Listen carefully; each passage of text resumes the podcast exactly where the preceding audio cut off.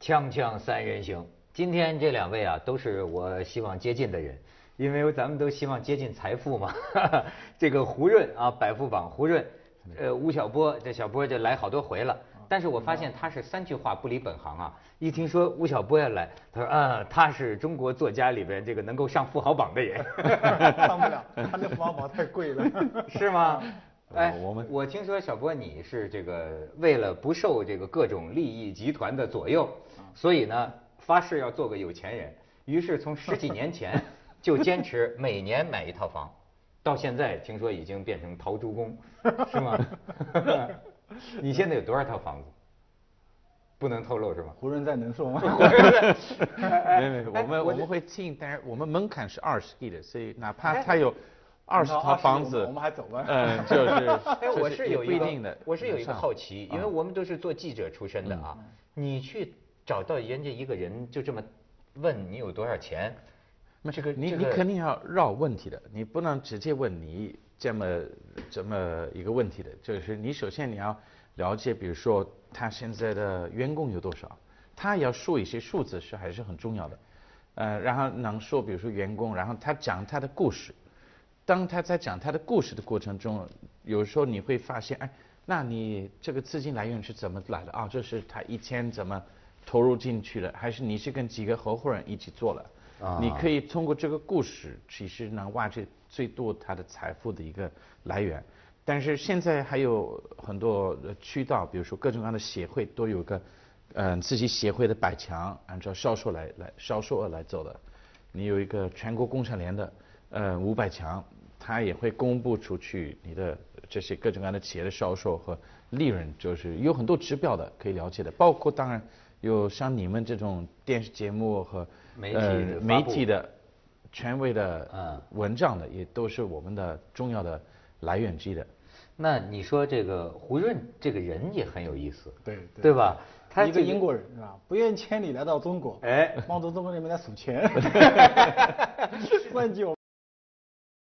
十有十十五十五年了。对是吧我第一次发布榜单十五，呃，发布榜单是正好是十五周年了。十五周年嗯，你就可以看几个照片，这家伙岁月留影啊，这是最早他榜单上的富豪对荣志健荣志健啊，哎，然后他再从来没有接受任何的媒体采访。这是个家族啊，荣荣志健呃在给家人这个照相啊然后这个这个是刘刘氏兄弟，说是刘永好，刘刘永好、刘啊雨昕，这倒是的。哎对我没看过这个对你早没年看的过照这片个呢。早年的，你看下面你就看到了他们做这个肥料的时候哎，对，然后这是第一批可以说富的企业家，他是最最早早。这个穆其中，对对对穆其现在中关到武汉，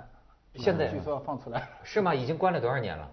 他是九几年关九进去的，嗯九嗯年你进再去看下的。边儿，你再看下边儿，这哎，穆其中早年的这个风采啊，嗯你再看穆其中好像是在美国吧，那个时候嗯哈也是他喜欢走路背着走，呃，对对对，这领导人的感觉是吗？ 对对，大背头。啊我 啊他我是去过他企业，他那个那个南南德跑进去，进门呢是一个很大的一个横幅，上上面叫为振为为振兴中国大众性国有企业服务。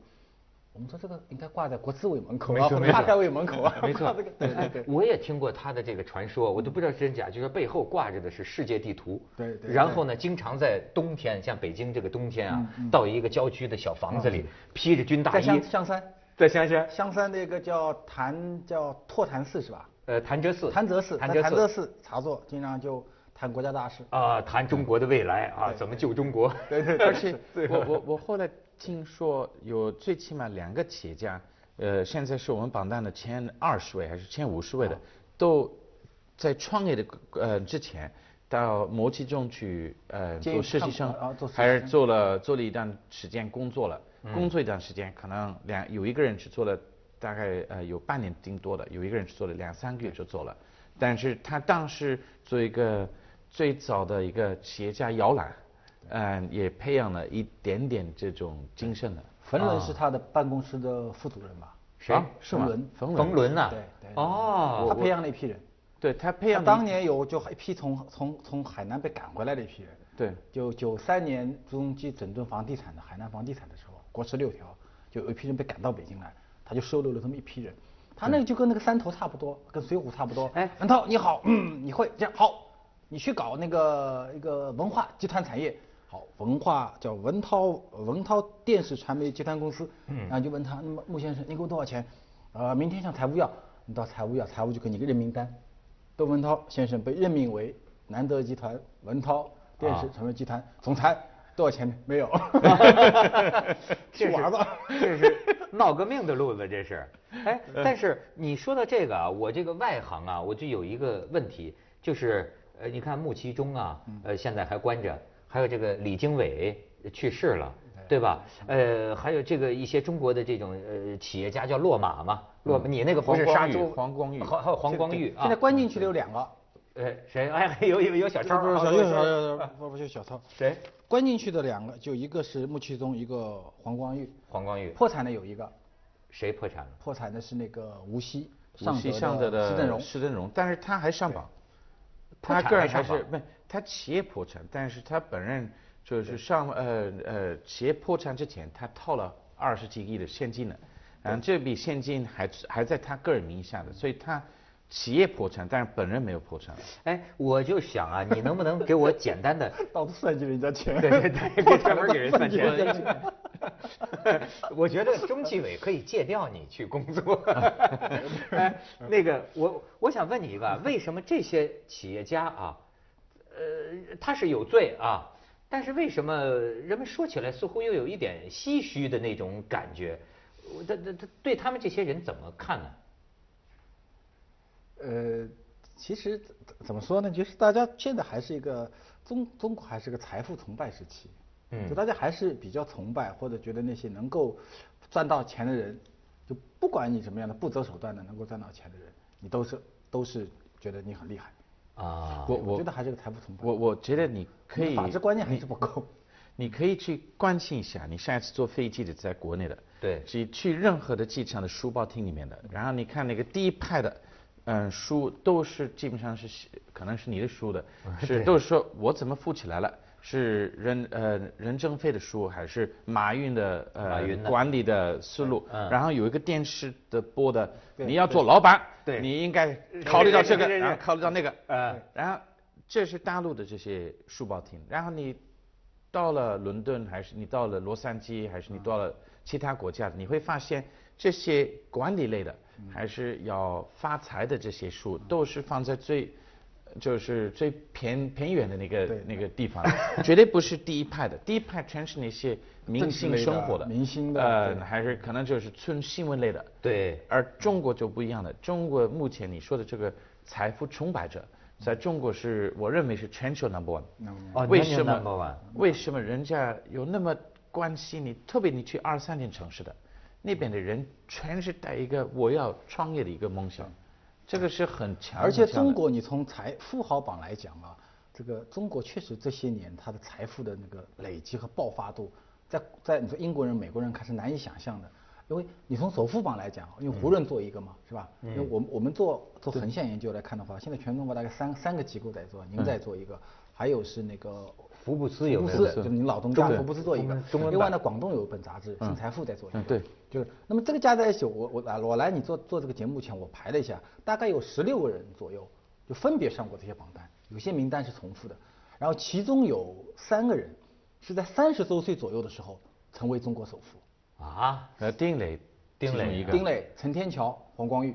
嗯，他们基本上在三十周岁到三十一周岁左右的时候，所以你这个在美国和欧洲是很难想象，对三十一岁博士还没毕业呢，对呀，那个对欧美他就那成个中富国豪首富都是了老头儿啊，对，那而且你看，从九五年算起，中国有第一张富豪榜，到今天十几年，十八十八年，嗯，啊，十八年，中国出了十六个首富，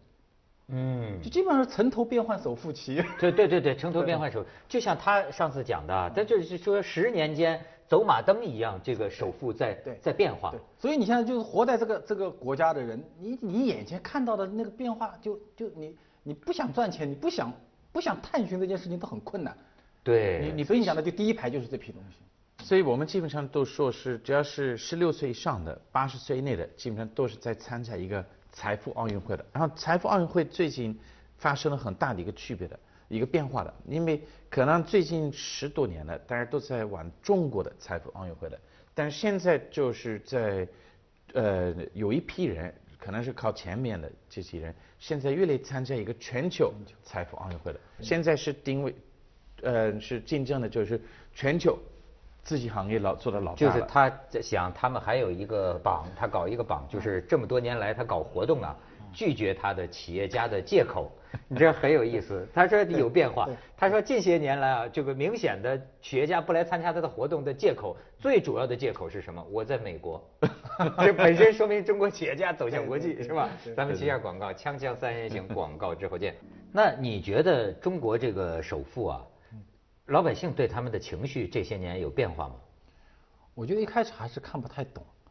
就是因为你，比如九五年的时候，像你刚才片长咱们看到三个人，荣之健、穆其中和刘家兄弟，他们当时公布的财富是十亿人民币，就九五年十亿人民币对中国老百姓那时候工资才天文数字这个是一千块钱、八百块钱，北京房价才两千不到，那是个天文数字，就是，然后就然后就会，诶哎你怎么会赚那么多钱呢？你偷税漏税，嗯 就然后你你你肯定干了什么坏事儿了，对啊，就为富不仁了，对我觉得九十年代中期还有这样的观念，但慢慢慢慢慢慢这两年，我觉得大家正向了。你发觉没有？你刚才讲的那个那个书放到前面第一排啊，其实也就最近十年的事儿，之前其实也不太多。嗯，几乎没有。我记得我第一之次前几乎做也不太没有。就现在中国的富人已经变成了青春励志的这个偶像，典型偶像，对这个马是中云哦国两千年历史上没有过的事儿，就很少见。在这个维度上看，啊，很少见。中国2000只有在民国的时候，只有只有一两个人。比如说民国有段时间，有一年民国二几年，一九二二三二四年的时候，评过一个整个中华民国呃大家最崇敬的人，当时选出来的第一名是张謇。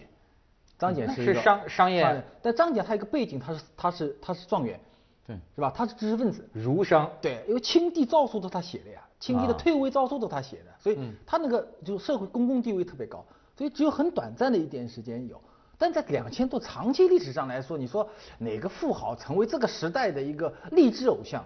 是没有的呀？因为费正清的话讲得很清楚，就是说中国古代商人很长时间，嗯他的最大的理想是我赚了钱以后，让我的儿子不再成为商人，就考科举嘛，呃，对，对啊，当官去。啊，不是，那你这意思就是说，机场摆第一排这个财富，这是好事儿，是中国社会的进步。我我觉感得觉也是暂时是，暂时是，暂时是呃，因为它到了下一代会有一些，绝对会有一些变化，因为这个财富的积累的积极性不会像呃上一代就是那么那么厉害但。是他的很难说进步，就是说他进步的在于，就是说因为大家都想赚钱，中国现在每年的创业者一百二十万人。我经常去淘宝，我说你淘宝，我说你现在那个淘宝开店人多少人？八百万人。哦就说你看看，就大家都哎呦忙着赚钱，你说这个国家不发不发达，不变成世界第一强是不可能的。这这是好的一面，叫进步的对一面。但负面的肯定也有一面。咱我是写书的嘛，那你就会问我说你一年赚多少 钱啊？我一个作家富豪榜，这就很扯淡。对， 没 错儿。就是你你个作家怎么能够根据他的他赚多少钱来证明他是一个好作家还是个坏作家呢？就是斯文扫地了。嗯对啊，音乐家，嗯哲学家，对思想家，这些精神文学层家面的东西沦你怎落么了办？不是现在我都用我钱告诉来你衡量，那不是很扯淡的一件事吗？你你你你要了解有一个趣事，你要去关注一下，是比如说世界比较有名的一个英国人是写写书的，是那个达尔文，是那个科学家，嗯嗯呃嗯，适者生存，嗯，适者生对存的。对他从来没有工作过了，他就是他的太太的家族是有钱的，所以他太太家族是给他钱，然后他就是嗯、用了这笔钱去呃去嗯做很多的呃科学调查科学调查了，然后就写了这本全影响全球的一本书的。然后我感觉就是下一代的企业家，因为第一第一批企业家就是必须要你算土豪，对嗯，就是必须要挣钱而不想 其他。但是到了第二代企业家，你会发现中国会培养一批达尔文达尔文的人。我觉得呃，因为他会看好一个稍微有一点钱的，不一定你是巨富豪、巨嗯大富豪，你稍微有一点好，你是一个很优秀的，呃呃脑子的，呃你呃你去发明某某某东西的。我会发现，呃，不是所有人在下一代都要做金融、商务、会计这种呃历练去学习的，而且他会培养新一代的文学、新一代的科学家的都会出来了，就是因为达尔文他从来没有工作。如果你说达尔文他要去整他的今天的米饭，然后他明天就是呃船票到什么南美的很遥远的一个地方是不可能的。但是就是因为他背后有人制止他，他可以为世界创造一个一个一个发明。然后我认为下一代的中国，我预测，嗯，三十年以后的、五十年以后的中国会创造类似这种 人，就是因为而且他是全球级别的，就是因为第一代呃像马云级别的人是挣了一点钱给他去呃给孩子读书就是不就是可以不考虑。商务类的这种东可西，以你不考虑生存。现在中国的很多富人呐、我的感觉都在往外跑啊。哦，嗯就是对啊，周围的很多哎，首先不是孩子，这都不用说了，百分之百一定是要送出去的，对嗯吧？这现在就连大人呐、都在想，我估计少女榜那个最有名的富豪，他们大概用不着，他们在中国是不是坐得 稳？但是我看到好多没有名的富豪，怎么都在最低就也得半个香港。他们是你们做过一个调查，是中国千万级资产是百分之七十，呃已我经们或者将要移民，是吧？对是你们做的还是大打做的？我们做的那个调查是跟中国银行一起做了，中行然后做的就是百分之六十， 60%当渣打时是这样子， 70%而且刚刚呃马上要发布了，是我们这个比例是在上去而没有在下降的，这这两年的我哦们要呃很快要发布是达到百分之六十三，六十三，那么那么嗯那么你已经移掉的是多少？已经移到大概是超过了百分之二十，现在对，因为渣打的数据是百分之七十，就是嗯已经或者将或者将要移，然后已经移到的百分之二十四，嗯，对这是千万级以上的哎这那这是什么情况不得了啊！这个文涛，这个是什么意思？就是说中国移民人移民也是移民有那移民你还是要定义，因为很多人理解的移民不是我拿我的护照换成外国护照，嗯而且我拿我的护照换加上一个绿卡，永永久永久呃居留，永久身份，在永久所以我的感觉是有退路，对就对是对找退因为路。他整个整个他的家庭、他的生活或者他的资产，一部对分会大部分会外移，对这个对，这个说明什么呢？这说明不安全，这是蛮少见的。因为因为你看人类历史上啊，就一个国家它的有产阶级，它要集体的离开，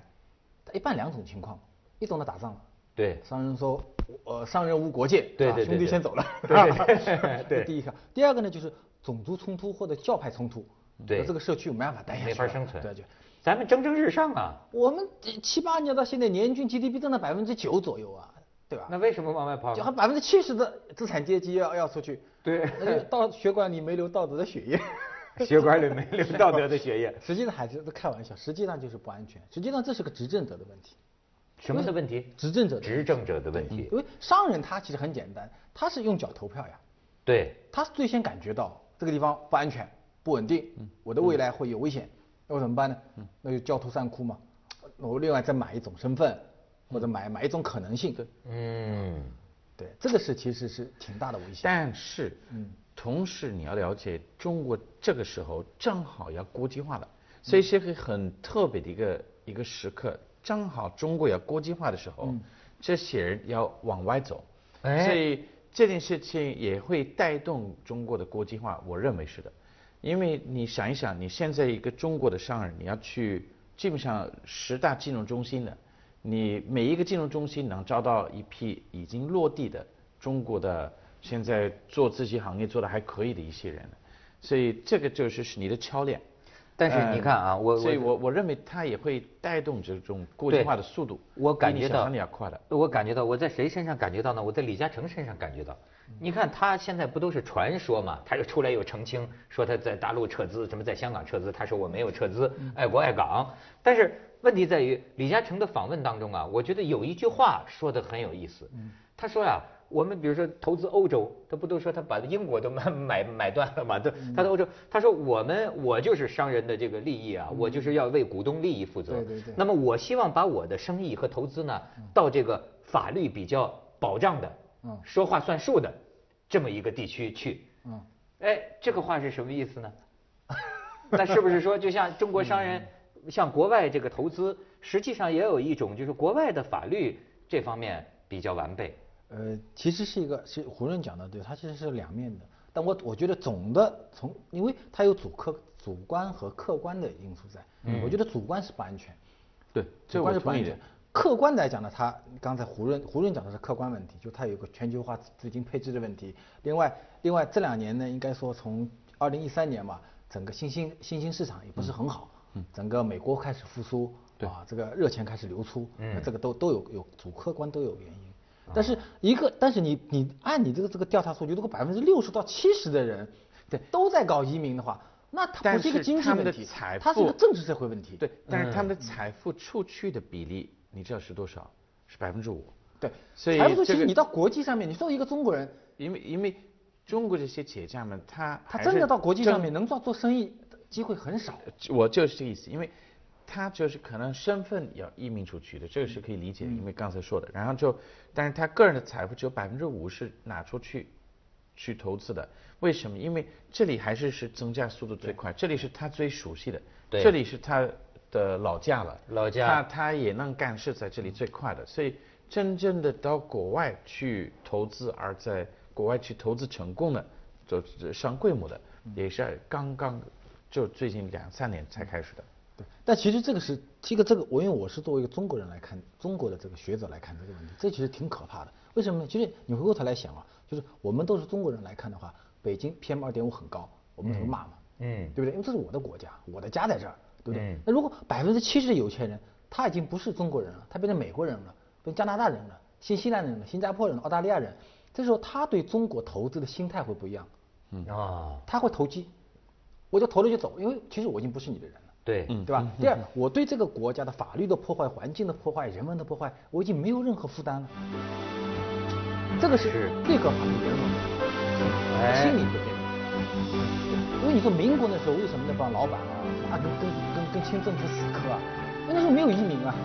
走不了。。走不了对我就闹，你真的不行，你改不改？你不改，老子闹革命了吗？没错，中国人有个三十六计，走为上哎计。我能走就会不一样能，走就行他啊。愤怒就被外泄了。对，但是你看他这外国人来，